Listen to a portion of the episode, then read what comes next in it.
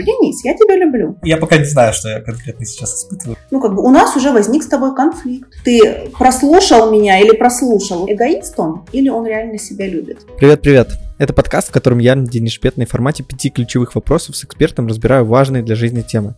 Как самореализоваться, избегать когнитивных заблуждений или забрасывать пельмени в кипящую воду и не обжигаться. Как вообще появилась идея этого выпуска? Я в очередной раз задумался, а что такое любовь? И а, ответ на этот вопрос я пошел искать в книге Эриха Фрома «Искусство любить».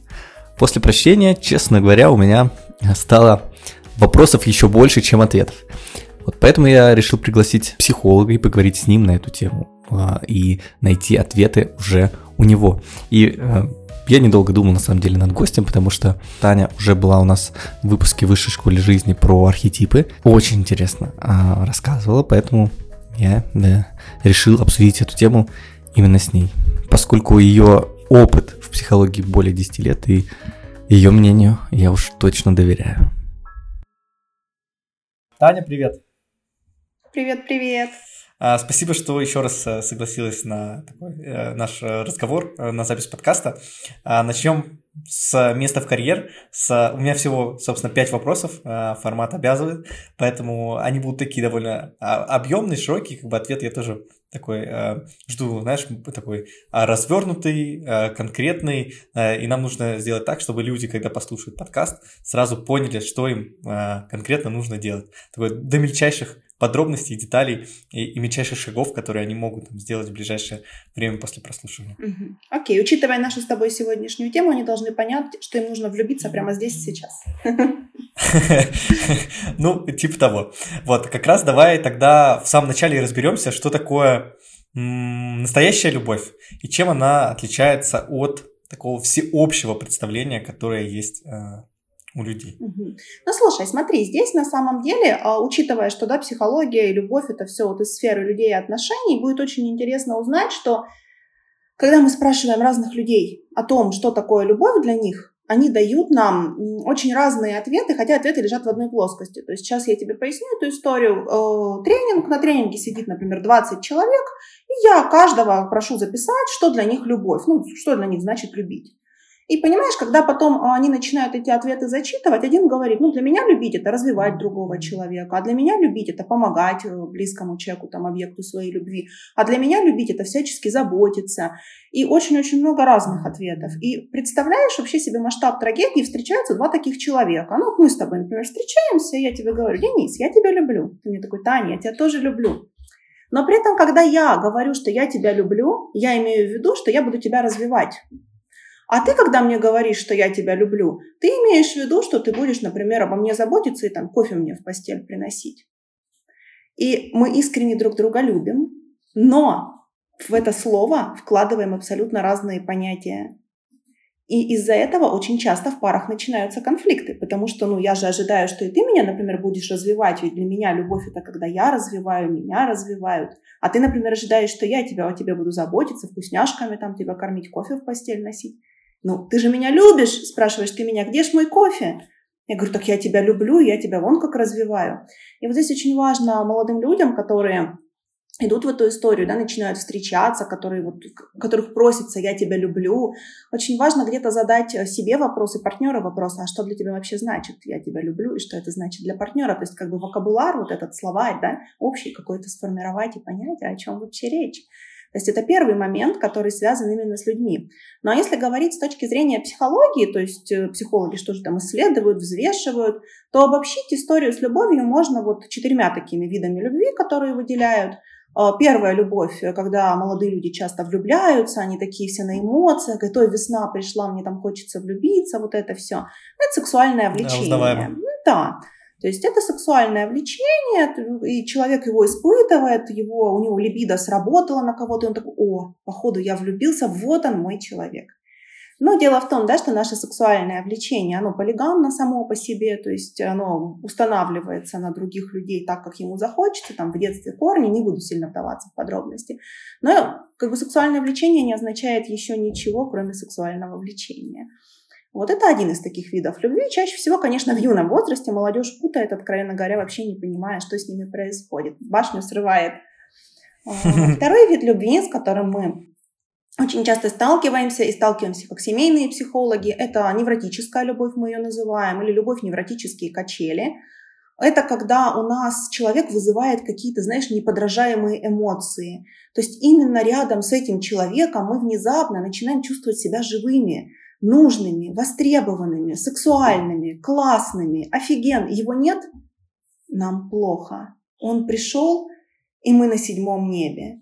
А, но вот у этой любви у нее тоже есть такой нюанс. Это очень распространенный тип любви, а, но, видишь, это зависимость на самом деле. То есть это нездоровые отношения, потому что если в этой истории партнер, например, там, или объект любви, он не отвечает тебе взаимностью, или он, например, а, там, уходит к другому партнеру, оставляет тебя, но это просто катастрофа, ты как бы неполноценная личность. И вот когда говорят в интернетах про половинки, я встретил свою половинку, говорят об этом в виде любви на самом деле. Встретил кого-то, от кого меня штырит прям по полной программе. И у этой и любви еще особенность, она заканчивается, ее убивает быт. То есть вот эти семьи, которые э, создаются на порывах такой любви невротической, у них первые полгода примерно все там будет супер прекрасно, страстно и очень-очень огненно, а потом они говорят, слушайте, вот знаете, не знаю, как-то так любили-любили друг друга, а потом вот бытовуха нас заела, вот все. И такая любовь, она действительно разбивается о любую бытовуху, а время разбивается, там, о, о необходимость действий каких-то, ну, то есть такая она ненадежная. Вот еще один вид любви, э, его сейчас очень сильно пропагандирует психология, если мы почитаем, да, какие-то именно книги, пока почитаем, психологов почитаем, что они говорят. То есть очень э, пропагандируется такой вид любви, как партнерство. Осознанная любовь, любовь осознанный выбор. Это когда человек личностно зрелый, сепарированный, взрослый. Он прекрасно знает себя. Он знает свои потребности и в сексуальном плане, и в эмоциональном плане, и в бытовом плане. То есть он про себя все-все понимает. И он прекрасно понимает, а кто и зачем ему вообще нужен прекрасно понимает, то есть, что партнер ему нужен вот такой, вот, вот такой в быту, вот такой в постели, вот такой в эмоциях. И он ищет себе такого партнера вот для того, чтобы вместе с ним э, там, расти, развиваться, создавать ячейку общества, рожать детей, не знаю, ездить на Мальдивы. Ну, все, что по потребностям идет. Разные люди, разные потребности. Соответственно, разные партнеры подходят и как бы, формируется вот такая пара. Крепкие пары, счастливые, их бытовуха не разберет никогда, потому что они заранее понимали, подо что они подписываются. Наоборот, они вот сошлись для того, чтобы проще решать совместные какие-то вопросы. А, со стороны может показаться, особенно любителям вот этого погорячее, такого неврозика, что скучно. Нет, не скучно, но это зависит от уровня личностной зрелости. Вот. Ну и четвертое, то, о чем вообще можно говорить, э, вот о чем Эрих Фрон, собственно говоря, в том числе, да, пишет, это чувство любви, это вообще отдельная сказка от всей вот этой вот э, истории, потому что мы сейчас с тобой поговорили про отношения. Любовь как отношения, как связь двоих.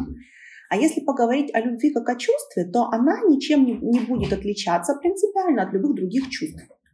У нас есть чувство страха, например, чувство злости, чувство радости, чувство печали. И вот есть чувство любви. Смотри, тебе для того, чтобы испытывать страх, например, обязательно э, иметь какой-то объект рядом с собой, который тебя пугает. Ну, какой-то раздражитель должен быть.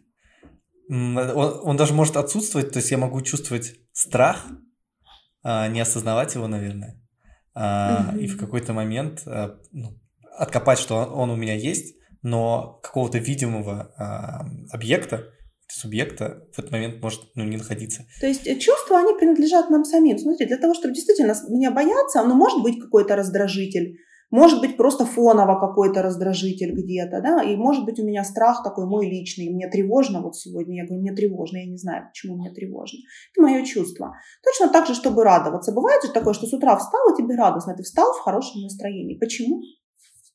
Да кто его знает? Ну, просто так. Это твои чувства. Да, они про тебя, вот про твое состояние. Также и чувство любви. Оно точно такое же, как все остальные. Оно про тебя и про твое состояние. И для вот этого чувства любви тебе не нужен какой-то конкретный объект, какой-то конкретный партнер. То есть, что я вот вижу, грубо говоря, там, Вову и испытываю чувство любви. Не вижу Вову, не испытываю чувство любви. То есть чувство любви, оно одинаково к ребенку, к котенку, к, там, к Вове, к условному, к дереву красивому, к закату, к великолепному. Это такое теплое чувство, гармонии, наполняющее тебя. То есть оно одинаково абсолютно, вот внутри, оно изнутри человека идет. принадлежит самому человеку, по большому счету. Вот. Э, и именно о такой любви пишут, допустим, философы, о такой любви пишут мудрецы. Они говорят о том, что любовь, этот человек, он ее источает, как бы. И такая любовь, она, понимаешь, она не связывает как бы двух людей накрепко между собой. Она просто есть, вот есть такие люди, которые любят, у которых вот много такого изобилия, они выглядят счастливыми. Ты находишься рядом с ними, и тебе приятно, тебе хорошо. Ну, тебя этот человек любит, там, того любит, эту любит, детей любит, кошек любит, там, ну, все что угодно. Это именно тогда мы о чувстве любви говорим. Да, я тут как раз дополнил, э, я же почему вообще решил записать этот выпуск, я как раз прочитал Эрика Фрома. Через эту книжку искал вообще ответ на вопрос, а, что такое любовь. Именно ответ от философа, от человека, который рассуждает очень а, широко. В общем, он а, писал о том, что проблема, может быть, даже не проблема, а есть нюанс в том, что мы считаем, что любовь существует только если существует какой-то объект, которому мы испытываем яркие чувства. Что мы вот, можем любить какого-то только одного человека, который вот вызвал у нас определенные чувства. Но при этом он все-таки позиционирует любовь как действительно такой, скорее, скорее да, чувство, не знаю, более, ну, такой процесс, может быть, который человек и источает а, перманентно, а, если он, видимо, достаточно, не знаю, развит, осознан или и так далее. Да, так и есть. То есть это состояние. Любовь, она, как в психологии, если с ней работать как с чувством, то это именно состояние, которое источает действительно человек, он чувствует, испытывает это чувство, и оно же проецируется им на окружающий мир. То есть э, это именно такое, как чувство отношения к нему, как к отношению, любовь как отношения. Ну вот я рассказала уже. И вот тогда как раз э, продолжая еще про Эрика Фрома, Эриха Фрома, он тоже писал о том, что есть заблуждение, что в любви э, нет конфликтов. Э, и он считает, что это такое неверное предположение. И я скорее склонен даже с ним согласиться. Вот интересно, что ты думаешь об этом смотри, чтобы нам ответить на этот вопрос, нам нужно понимать, что такое конфликт. Ну, то есть, э, чтобы как-то было понятно всем, да, чтобы было не мое экспертное мнение, а каждый человек мог сам прийти к этому выводу.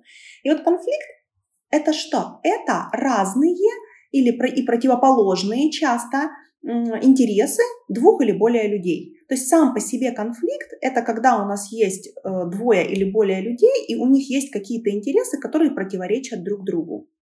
А, интересы у нас всегда рождаются на базе наших потребностей. То есть вот есть я и есть ты. У меня есть потребности, у тебя есть потребности. Если эти потребности противоположны, например, моя потребность поспать, а твоя потребность сейчас записать со мной подкаст, ну как бы у нас уже возник с тобой конфликт. И видишь, когда мы накладываем это на отношения любви, оно не мэтчится. Ну, то есть, как бы, какая разница, любим мы друг друга или нет, если у нас есть интересы, личные потребности, от которых мы никуда не уйдем, это физиологично, что они у нас есть. И, соответственно, ну да, у нас будут с тобой конфликты. Люди, кстати, очень часто заблуждаются и под конфликтом понимают не саму природу конфликта, что это просто противоположные интересы, а под конфликтом понимают одну из стратегий решения конфликта – это прямую конфронтацию. Сейчас немножко поясню. То есть конфликт – это просто противоположные интересы, в нем ну, ничего больше нет. Вот. А есть пять разных стратегий решения конфликта или поведения в конфликтной ситуации. Например, избегание, когда человек всячески старается ну, уйти из конфликта. Ну ладно, давай не будем об этом разговаривать. А, например, приспособление, когда он такой на все согласен, давай сделаем, как ты сказал. Ну что, надо писать подкаст, значит, будем писать подкаст. Вот. А, например, компромисс, это когда ни нашим, ни вашим, ну, вроде как каждый по кусочку отщипнул, и, ну, в нашем с тобой случае, например, компромиссом было бы, что, слушай, давай я полчасика посплю, а потом мы запишем подкаст. Вроде как я все равно не выспалась, но полчасика поспала, а ты полчасика потерял вот времени. А, есть та самая прямая конфронтация. Это то, что обычно люди понимают под конфликтом. То есть, что такое прямая конфронтация? Ну, то есть, скажу, слышь, ты достал вечно вот это вот, блин, с тобой так, да? Ну, то есть, это как бы пошли друг на друга бочку катить. Ну, там, вплоть до драки. И, соответственно, последнее – это сотрудничество, это когда и нашим, и вашим когда мы умудряемся с тобой найти такое решение, которое удобно и помогает э, достижению цели обоих сторон, удовлетворению потребностей обоих сторон. То есть у двух любящих друг друга людей, разумеется, могут быть конфликты, потому что от того, что мы влюбляемся, мы не теряем собственных потребностей.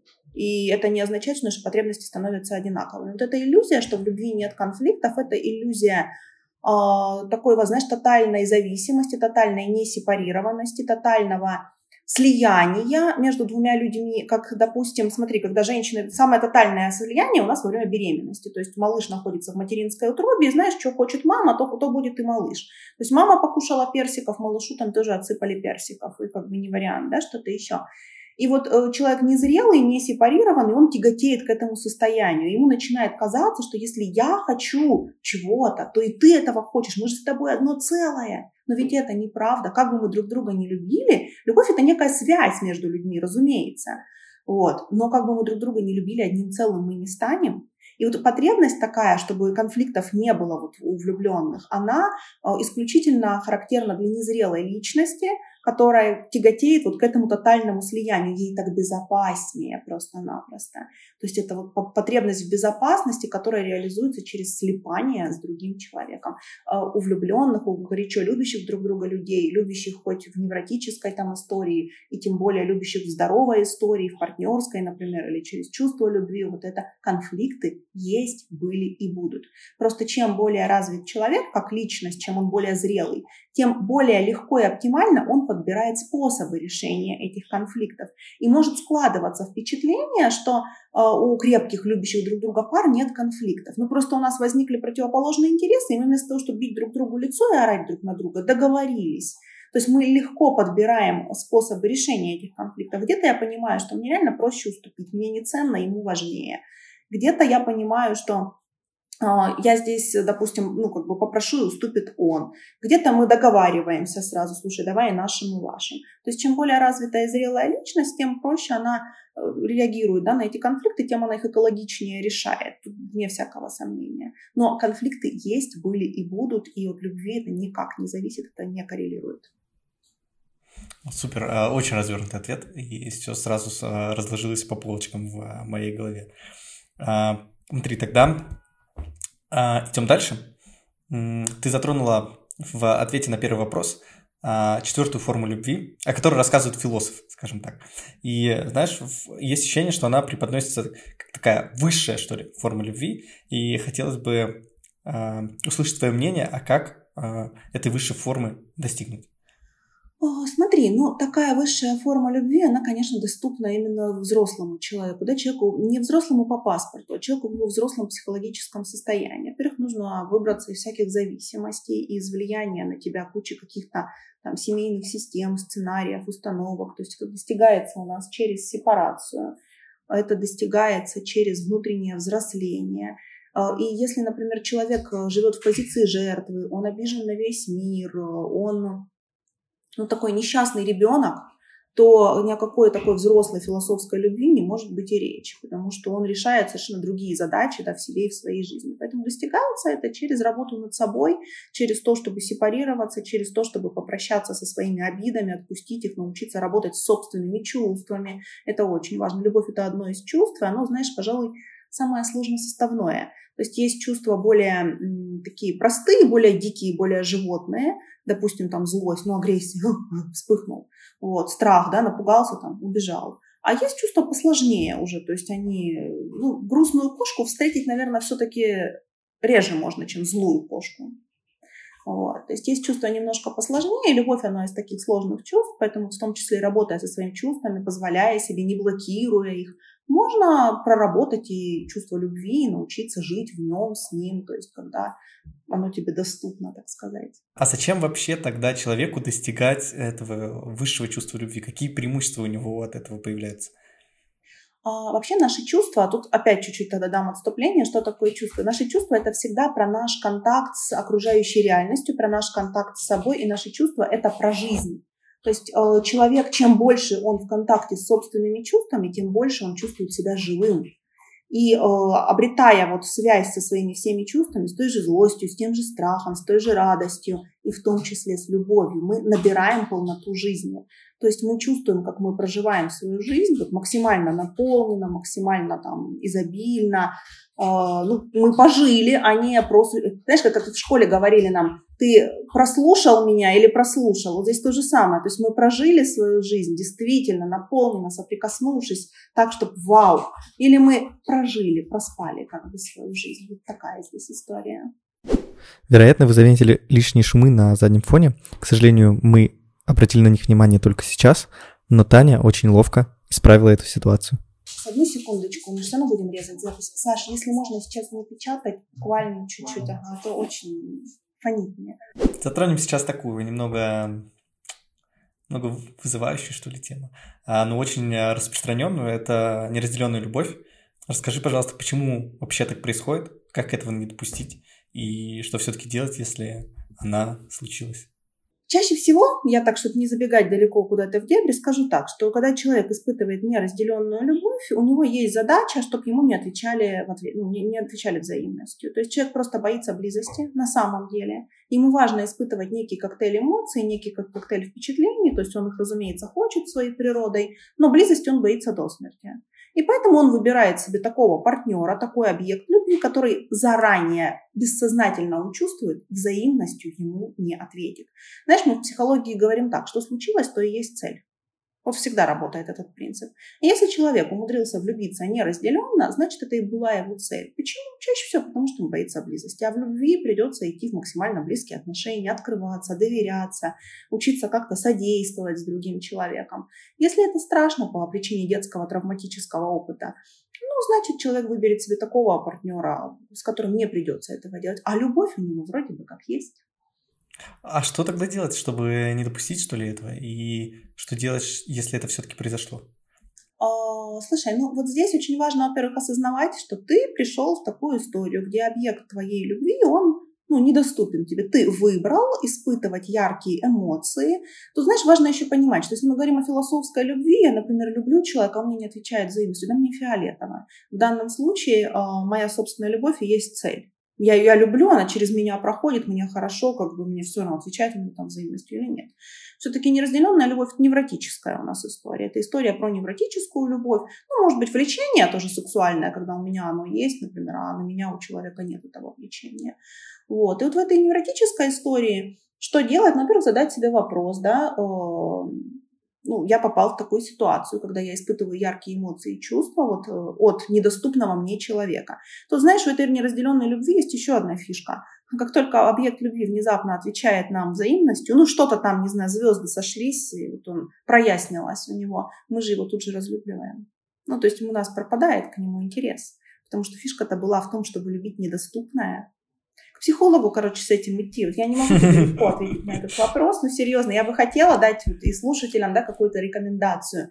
Вот. Ну, реально идти к психологу, потому что это лежит в корнях детских отношений. Когда, допустим, папа или там мама были недоступными для ребенка, и он э, привык, что любовь проявляется в такой недоступности, он выбирает себе недоступных партнеров, чтобы не идти в близость, не травмироваться и повторять детский сценарий. Прорабатывается психотерапией. А, иногда подобная неразделенная любовь еще может быть отвлекающим маневром психики. Например, у человека есть какие-то жизненные задачи. Ну, может быть, знаешь, ему пора повзрослеть, наконец, взять ответственность за свою жизнь, на работу, в конце концов, устроиться. Ну, не знаю, что угодно. Вот. А он влюбляется внезапно, неразделенно. Вот причем, ну, как бы разделенная любовь, она сошлись, сошлись хорошо и хорошо, а тут же столько эмоций. Так вот оно все э, жарко и страдательно. И вот Ирвин Ялом в таких ситуациях э, очень рекомендовал задавать вопрос – а, а о чем бы ты думал, если бы не было этой ситуации? О чем бы ты сейчас думал, если бы вот не был в таких зависимых, да, безответных отношениях? И если человек достаточно осознан, он найдет ответ на этот вопрос, что на самом деле вот эта его неразделенная любовь – это отвлекающий маневр. И еще одна есть э, тоже такая шпаргалка, тоже интересная история здесь. Это какая-то фраза есть, да, если жизнь э, подарила тебе лимон или кинула в тебя лимоном, сделай себе лимонад.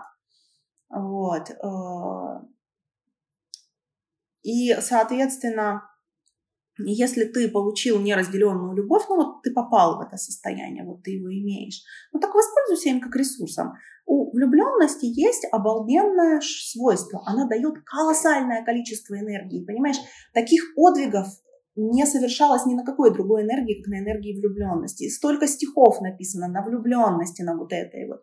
То есть вот это состояние, оно дает столько энергии, что мир можно перевернуть. Но если уж тебе отсыпали, ну, воспользуйся этим для личного роста, для творчества, для того, чтобы, не знаю, изобрести ракету, улететь в космос, стихи написать, музыку сочинить и так далее. Тоже как вариант использования этой энергии. О, кстати, да, мне кажется, э, я где-то, я точно где-то читал, и, возможно, это было в вашей группе, про то, что если бы э, не было неразделенной любви, то не было бы э, многих литературных произведений вообще популярных. Да, это правда. Это Разумеется. правда. Хорошо. Завершающий вопрос такой про любовь, которая очень популярна сейчас в, знаю, в медиа, в каком-то общественном пространстве. Это любовь к себе. И очень хочется узнать мнение психолога, что это за форма любви такая, и как ее отличить от эгоизма? Знаешь, отличить на самом деле проще всего по твоему состоянию рядом с человеком, как бы странно это ни прозвучало. А, то есть, например, есть человек, и ты хочешь понять, эгоист он или он реально себя любит. Ты вот просто побудь в пространстве этого человека, пообщайся с ним, покоммуницируй, посиди рядом с ним, посмотри, как он общается с другими людьми, ну, то есть побудь вот в близости да, от него, от этого человека. И вот в зависимости от того, как ты будешь себя чувствовать в коммуникации с ним, в общении с ним, какое послевкусие это тебе оставит, ты поймешь ответ на свой вопрос. Дело в том, что человек, э, который эгоист, ну, то есть, как говорится, да, эгоист, это человек, который не любит себя вообще. Он настолько себя не любит, что он загнал себя просто в состояние нестояния. Он э, настолько погружен в какие-то свои комплексы, страхи, тревоги, проблемы, что на других людей у него просто времени и сил не остается. То есть он, ему как бы плевать на остальных не потому, что он так себя любит, а вы там все эти твари дрожащие. Нет. Он настолько не любит себя, он настолько задолбал сам себя, он настолько уже вот такой, знаешь, выдохшийся весь внутри, что у него физически нет никаких сил уделить внимание другому человеку. И в поле такого человека ты себя будешь чувствовать как раз ничтожным, ненужным, как бы лишним, мешающим. Знаешь, как будто вот лучше бы тебя здесь не было, и ты сразу такой, господи, я какой-то не такой, я какой-то недоделанный. Вот, вот такая будет история. Человек, который любит себя, он действительно любит, он уважает и ценит свои потребности. Что такое любовь к себе? Это уважение к собственным потребностям. То есть, ну вот такая банальщина. То есть есть я и есть мои потребности. Самые разные в отдыхе, в самореализации, пирамиду Маслоу загуглить, там, в общем-то, все достаточно прозрачно. Вот. И я уважаю эти свои потребности, я уважаю свои собственные чувства. То есть если я сейчас злюсь, я не буду это проглатывать и мило улыбаться, да, натягивая улыбку изо всех сил. Я скажу, слушай, я злюсь на тебя за то, что ты вот таким образом ну, там, поступаешь, например. Если я радуюсь, я не буду думать, м-м, сглазят, надо как-то это сдержаться, сдержаться, потише себя вести. Я поделюсь радостью, ребята, слушайте, тут такое произошло, порадуйтесь вместе со мной. То есть любовь к себе – это уважение к своим потребностям, к своим чувствам, к своим желанием. Когда мне чего-то хочется, если я люблю себя, я не скажу хочешь, перехочешь, обломись. Вообще как бы губа, губозакатывательная, губозакатывательная да, машинка. Нет, я так, я этого хочу, классно, значит, я могу это получить, иначе это желание мне просто не пришло в голову. Давай-ка, вместе с тобой подумаем, как? Вот, то есть это про любовь к себе. И когда ты оказываешься в пространстве человека, который себя любит, ты себя счастливым начинаешь чувствовать. Он может даже не с тобой вообще разговаривать. Ты просто посидел рядом, но ты как бы чувствуешь, что ты ценен, что ты значим, что ты тоже человек, и тебе хорошо рядом с таким человеком. То есть вот в этом и есть разница, так отличается эгоист от человека, который себя любит. Когда себя любишь, у тебя куча энергии, куча ресурса, и тебя настолько распирает от этого ресурса, что ты не можешь его в себе удерживать. Ну, это физически невозможно, тебя порвет. Поэтому ты бежишь в творчество куда-то реализовываться, поэтому ты делишься с другими людьми, поэтому тебе не жалко ни комплимента, ни доброго слова, там, ни ласкового какого-то прикосновения ни кошки, ни человеку, потому что в тебе этого много, и ты просто раздаешь, раздаешь, раздаешь. Но у людей, которые себя любят, кстати, я сейчас такой момент, есть тоже одна фишечка, и на шею сесть не получится. Не, не дадут. А, а как тебе самому понять, все-таки ты больше про любовь к себе или про эгоизм? Сейчас э, объясню, почему вообще этот вопрос возникает. Когда люди начинают э, погружаться в понятие вообще любви к себе, э, первое, с чем они сталкиваются, это начинают думать, что если я люблю себя, значит, я проявляю такие эгоистичные э, манеры. Я начинаю думать только о себе, э, там, э, только о своих э, потребностях и так далее. Вот. И как тут э, человеку, который только начинает э, воспитывать любовь к себе, отличить ее от эгоизма именно внутри себя? Ну, смотри, во-первых, важно понимать вообще механизм любви да, к кому-то и к другим людям. А, это часто сравнивают с кастрюлей, например, есть ты, и вот твоя кастрюля внутренняя любви, она пустая, ты себя не любишь, то есть ну, ты о себе не позаботился, себе не уделил внимания, и в твоей кастрюле пусто, чем ты можешь поделиться с другими людьми, ты что им вообще дашь. Если ты не позаботился о себе, о своих потребностях, там, о своих чувствах, ты вообще что собираешься дать другому человеку? У тебя ничего нет, в твоей кастрюле пусто. Для того, чтобы ты мог хоть чем-то поделиться, тебе надо сначала что-то для себя, собственно говоря, там наварить в этой кастрюле.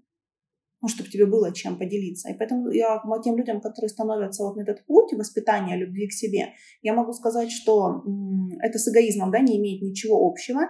И просто пока вы не позаботитесь о себе, пока вы не сделаете для себя, пока вы не найдете себе время, не выделите его, например, себе, вам просто нечего будет дать другим людям. Очень легко привести пример на вот молодых мамах. Вот есть молодая мама, у которой дитя, и она вся задерганная. Она не успевает ни спать, ни есть, вообще ничего полностью. Да? И как она общается с этим ребенком? Аф, аф. То есть она из последних сил ему что-то вот как бы отдает, да, просто вымотанная уже. И, кстати, дети этих мам, которые действительно отдавали все, что у них было, у них кастрюля была пустая, они там шкребли стенки, и отдавали. Они потом приходят к психологу и говорят, меня не любила мама в детстве. Вот все как один, веришь? Потому что вот этот гав, как любовь не воспринимается. Ну, пустая кастрюля. Мама старалась, она уставала, она гребла в этой кастрюльке, там что-то шкребла им. Ну, там не было ничего, что ты нашкребешь, когда ничего нет. И они потом приходят, говорят, меня не любили. Начинаем разбираться, то есть это долгая терапия. Вот. А когда у мамы в кастрюльке-то что-то есть, мама такая, так, я вот сейчас не буду никем заниматься, я ушла вам делать добрую маму. И пошла там, не знаю, часик, поделала себя счастливой, отдохнула, музыку послушала, не знаю, на маникюр сходила, что ее там вдохновляет. И у нее в кастрюльке что-то появилось. И она потом пришла, и понимаешь, даже если она пришла потом в этом наполненном состоянии, просто поцеловала ребенка, он уже чувствует, что ему дали, что в него вложили эту любовь. И вот такие светлые моменты люди на консультациях, взрослые люди, потом там им 30-35 лет, они вспоминают и говорят, вот тогда я почувствовала, что мама меня любила. Не в те моменты, когда она ночей со мной не спала, там отдавала мне всю еду, сама голодала, а, значит, там последние деньги на мою учебу тратила. Никто не говорит о том, что мама меня любила или папа меня любил, когда они делали вот это. Вот сколько я не наблюдаю, у меня больше тысячи консультаций за плечами. Вот, больше тысячи людей, да, Никто не говорит, что тогда меня любили. Все говорят, что меня любили тогда, когда вот в таком сильном состоянии наполненном пришли и просто поцеловали или доброе слово сказали. Заметь, никаких часов, проведенных с детьми ночи напролет. Нет, вот. И все это пишут, вот тут меня мама любила. То есть поэтому э, человек, который становится на вот этот путь любви к себе, э, ему важно понять, что сначала надо дать себе, только потом ты сможешь поделиться. Пока у тебя ничего нету, а делиться тогда нечем. Потрясающий пример. А, аж меня продело. Я пока не знаю, что я конкретно сейчас испытываю, но какую-то наполненность, знаешь, как бы ты меня как будто немножко энергией залила в этот момент. Это и есть про чувство любви, на самом деле. Когда я о нем говорила, я его транслирую, я достаточно легко его транслирую, я обязана это делать по профессиональной, да, ну, проф, профпригодности, профнепригодность.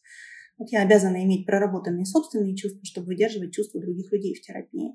Вот, и я очень легко в соответствии делюсь. Вот ты сейчас почувствовал на себе чувство любви. Как тебе?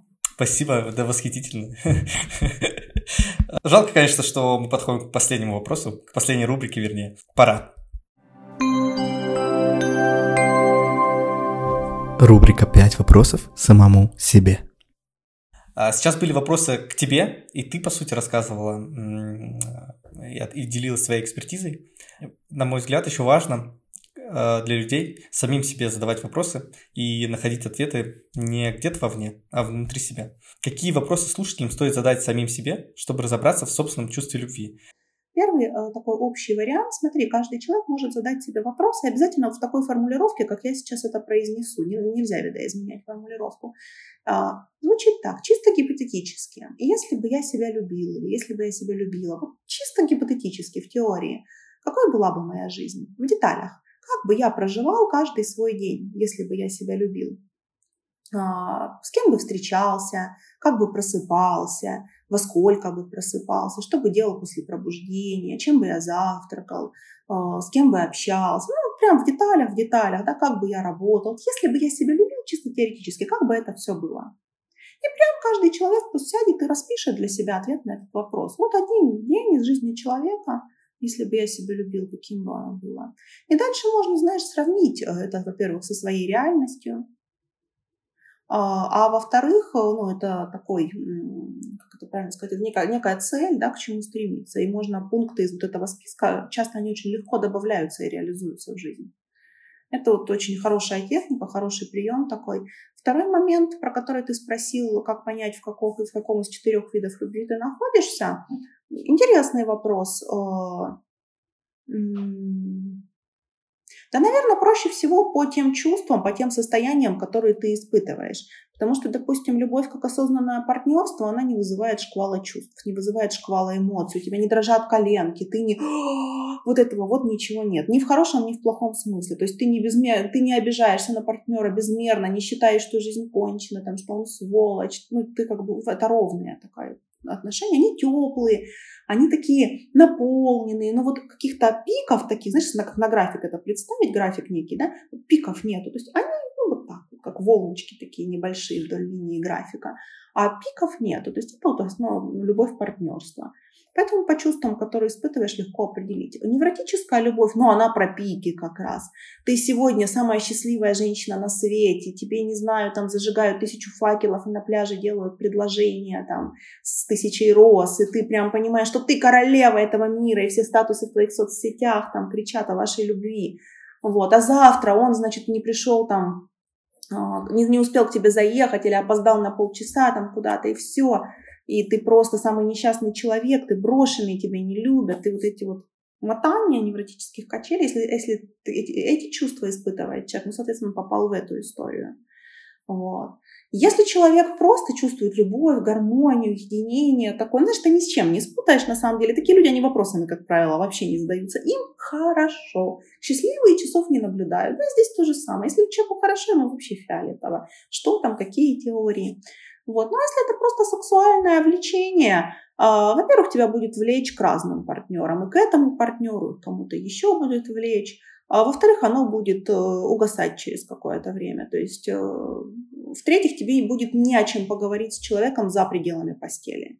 Это, знаешь, такие очень интересные отношения, когда вы видите друг друга, вас всех аж трясет, вот прямо от страсти и вы там с удовольствием уединяетесь, там сливаетесь, вам офигенно, а потом вы сидите, и вам даже поговорить как бы не о чем. И вы такие, ну, может, это хоть кино посмотрим? Ну, то есть это вот про, про такое, про влечение, про, про страсть, потому что у людей особо ничего общего нет, но либидо вот так выбрала партнера, вот так сработала.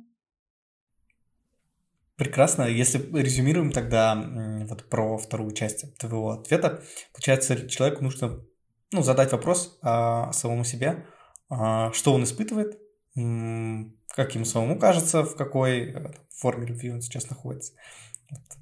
Вот так можем, да, оставить? Да, какие чувства я испытываю, находясь рядом с этим человеком, да?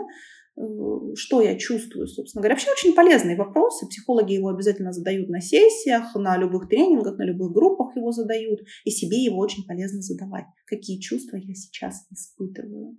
И вот по ответу на этот вопрос можно очень много узнать о себе, о собеседниках, о людях, которые находятся рядом с тобой, и о том, что вообще происходит в реальном мире, и как это тебе, насколько это вообще с тобой резонирует. Да, даже могу поделиться своим опытом, как лично я это делаю. Ставлю будильники на, в течение дня на, от, там, от 10 до 20. А, они мне звонят в какое-то конкретное время, чтобы я вспомнил, задумался о том, что я сейчас испытываю. И ну, тем самым я вот развиваю а, ну, такую осознание своих чувств в моменте. И вообще вспоминаю о том, что действительно важно понять, а что я реально чувствую. Вот поэтому так, такое вот упражнение классное. Мне кажется, его, кстати, мне посоветовал Саша Кан, наш общий знакомый. Очень классная техника, действительно. То есть эм, ей действительно можно пользоваться. Хотя бы раз пять в день действительно надо останавливаться и задавать себе вопросы, что я сейчас чувствую. Со временем доходит до автоматизма, и даже будильники становятся не нужны. Ты в любой момент времени очень легко можешь ответить на вопросы о своих чувствах. Спасибо тебе большое, Таня, за такой развернутый ответ и за то, как мы глубоко на самом деле разобрали тему. Мне безумно понравилось. А, мне безумно понравилось даже не с точки не только с точки зрения того, какую информацию мы получили, но и с точки зрения чувств, которые вот а, ты транслировала в а, ходе нашего разговора. Если тебе есть какое-то, знаешь, заключительное слово, можешь его сейчас сказать, либо можем попрощаться со слушателем.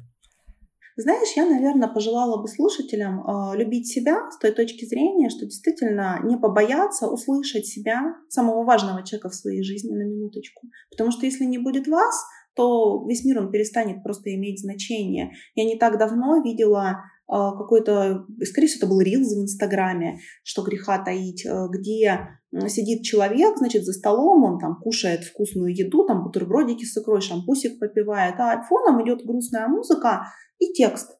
А, проговаривается. И в этом тексте такая речь, что когда вы умрете, ну, люди, конечно, будут очень горевать, да, но через там пару часов после вашей смерти они уже задумаются о каких-то практических жизненных вещах, то есть, допустим, там, о ваших похоронах. Кто-то задаст вопрос там другому человеку, а ты-то вообще как, вот, кто из тех, кто приехал на ваши похороны. Кто-то, значит, э, там, э, к вечеру они уже просто сядут пить чай, обсуждать какую-то политику, там, погоду, еще что-то. А, через месяц сам, ваш самый близкий партнер, самый близкий человек, э, он будет смотреть какую-то комедию и смеяться. И тогда, если так быстро забывается все, да, если все так быстро проходит, то зачем жить ради кого-то?